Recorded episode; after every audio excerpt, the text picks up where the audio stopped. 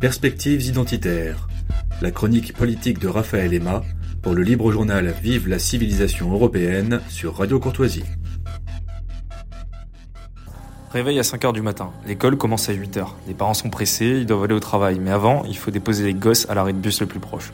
Et surtout, on peut pas se permettre de le louper. Il n'y a qu'un seul bus qui passe pour aller au collège, à la rigueur en second, une heure plus tard, mais c'est tout. Les gamins sont déposés, ils doivent encore attendre une dizaine de minutes dans le froid. Le seul et unique bus du village se dessine au loin, vieux de 20 ans, affrété aimablement par le département. Il vient pour embarquer comme chaque matin une cohorte de mômes qui se dirige vers le collège de la ville moyenne voisine la plus proche. Les plus chanceux ne sont qu'à 30 minutes de l'établissement. Les plus malchanceux, eux, doivent parfois se cogner une heure de route. Le matin et le soir. À la sortie des cours, une nouvelle fois, les collégiens doivent rattraper le bus. Mais comme papa et maman ne sont pas encore sortis du travail, l'allée de la station jusqu'à la maison se fait à pied, au bord de la route, les mains dans un oracle, le cartable sur le dos. Dans les villages de France, chaque soir, on voit les meutes de minots qui rentrent de l'école à pattes, comme un rituel. Arrivé 18h, parfois 19h, à peine le temps de manger et de faire les devoirs, on se rendort, on recommence le cycle. Voilà, ça c'est le quotidien d'un collégien dans la fameuse France périphérique rurale, celle des déserts médicaux, des déserts éducatifs, de l'absence de services publics, de l'absence de reconnaissance.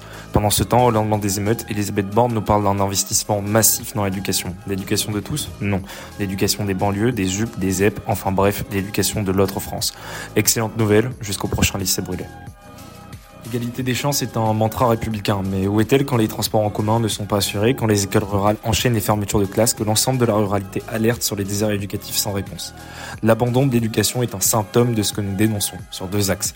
Le premier, c'est celui de la culpabilité du libéralisme. Les logiques concurrentielles attaquent une éducation publique de qualité, laissant à l'abandon des pans entiers du territoire. L'enseignement professionnel et l'apprentissage subissent un mépris de classe condescendant. En parallèle, une éducation publique toujours plus idéologisée et cosmopolite éloigne l'école de son rôle naturel.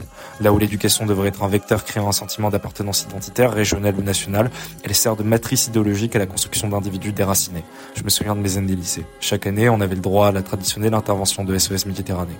En fait, le cœur du problème est là. L'école idéologique est un outil mobilisé contre l'éducation primaire, c'est-à-dire celle qui se construit au sein du cercle familial et des structures communautaires intermédiaires. L'une des caractéristiques des totalitarismes réside dans le fait de contourner la famille, perçue comme un noyau de résistance possible, pour imposer un agenda unique, étatique. Sauver l'éducation, ça passe aussi par re-responsabiliser les familles dans leur rôle de transmetteur. Porter les enfants ne se suffit pas, il faut aussi les élever et les accompagner dans un développement personnel, culturel et politique jusqu'à l'âge adulte. Cette entreprise essentielle permet de faire perpétuer les solidarités communautaires. Selon les mots de Salazar, nous ne discutons pas la famille. Quand la famille se défait, la maison tombe en ruine. La droite nationale doit sortir des limites de son logiciel éducatif. Attaquer les woke et défendre l'école privée ou à la maison ne suffit pas. Une véritable réforme de l'éducation ne doit pas se faire au détriment du public qui reste le quotidien de la plupart de nos compatriotes. Un enseignement public de qualité passe par la lutte contre la désertification éducative, par la construction de programmes scolaires d'excellence, par la défense d'une véritable méritocratie qui donne ses chances à l'enfant d'ouvrier comme à l'enfant de cadre.